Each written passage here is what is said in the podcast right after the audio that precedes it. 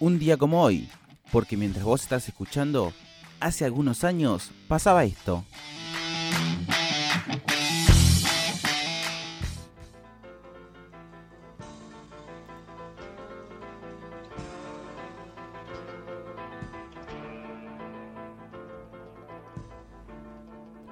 Un 23 de octubre de 1951 nacía el artista Carlos Alberto García, o también como lo conoce el mundo entero, Charlie García. Cantautor, compositor, músico y productor argentino de rock. Su entrada al mundo de la música comenzó a muy temprana edad. Ya desde los cuatro años sabía tocar piezas de música clásica en el piano, con una habilidad impresionante. En pocas palabras, Charlie era un genio musical.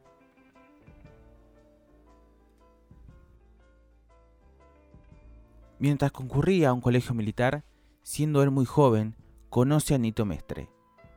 En el 70 deciden formar la banda Sui Generis. Es entonces cuando Charlie es llamado a cumplir en el servicio militar, donde estando en el hospital escribe Canción para mi muerte, una de sus canciones más icónicas. En el 72 hacen su primera presentación. La música de Charlie y Nito tiene un público más femenino, más suave. Varias seguramente eran las hijas de los generales. En el 74, mientras Sui Generis estaba tocando, deciden irse en gira con Por Sui una banda formada por Charlie García, Raúl Porcheto, Nito Mestre, León Gieco y María Rosa Llorio, en ese momento esposa de Charlie García. Luego de esta gira deciden cerrar el ciclo de Sui Generis con Adiós Sui Generis, uno de los conciertos más recordados. Después de separarse, decide crear La máquina de hacer pájaros, un intento complejo y profundo de rock sinfónico en la Argentina. Y en él, Charlie introduce la novedad de dos teclados simultáneos. Esta banda fue una de las bandas argentinas más trabajadas en cuanto a sonido. El grupo no fue bien recibido por la crítica y menos por el público, pero su sonido se adelantó varios años en el tiempo.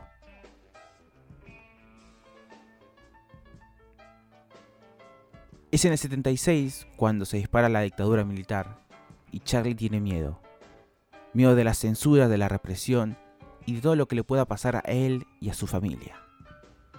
Decide irse a Brasil, forma Cerú Girán y vuelve a Argentina en el 78 con una música nueva, pero el público argentino esperaba a Sui Generis.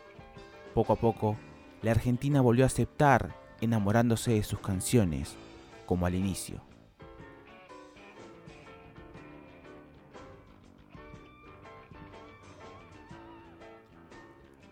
Cuando se vuelve solista en el 82, se da uno de los momentos más recordados, el recital de Ferrocarril Oeste, donde cantan la canción No bombardé en Buenos Aires, y al fondo una maqueta de la ciudad. Al finalizar el show, unas bengalas son guiadas por alambres hasta la maqueta y todo explota.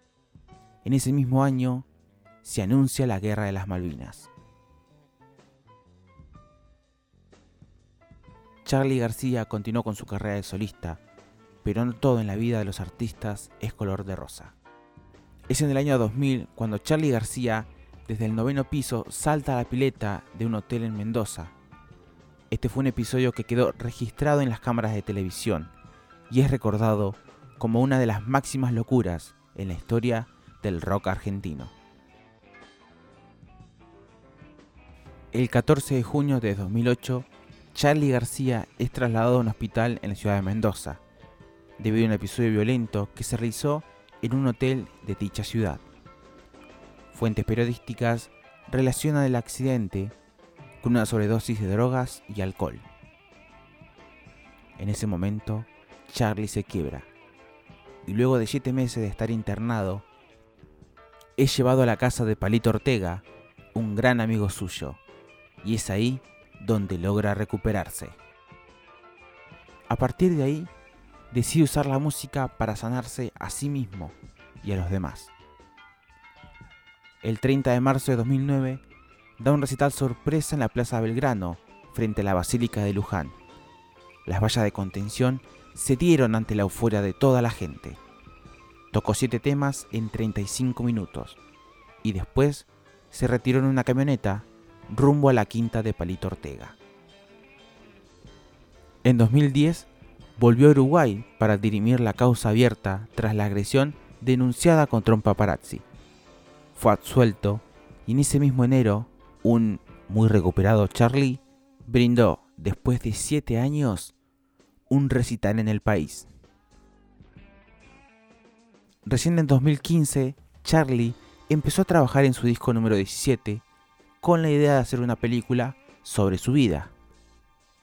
En 2019, se unió al proyecto individual de Roberto Petinato, Petinato Plays García, el cual en un inicio era un disco que el músico de jazz haría en homenaje a Charlie, versionando en instrumental algunos de sus temas no tan conocidos. Finalmente, tras un año de grabación, el álbum estuvo disponible en YouTube el 4 de junio de 2020.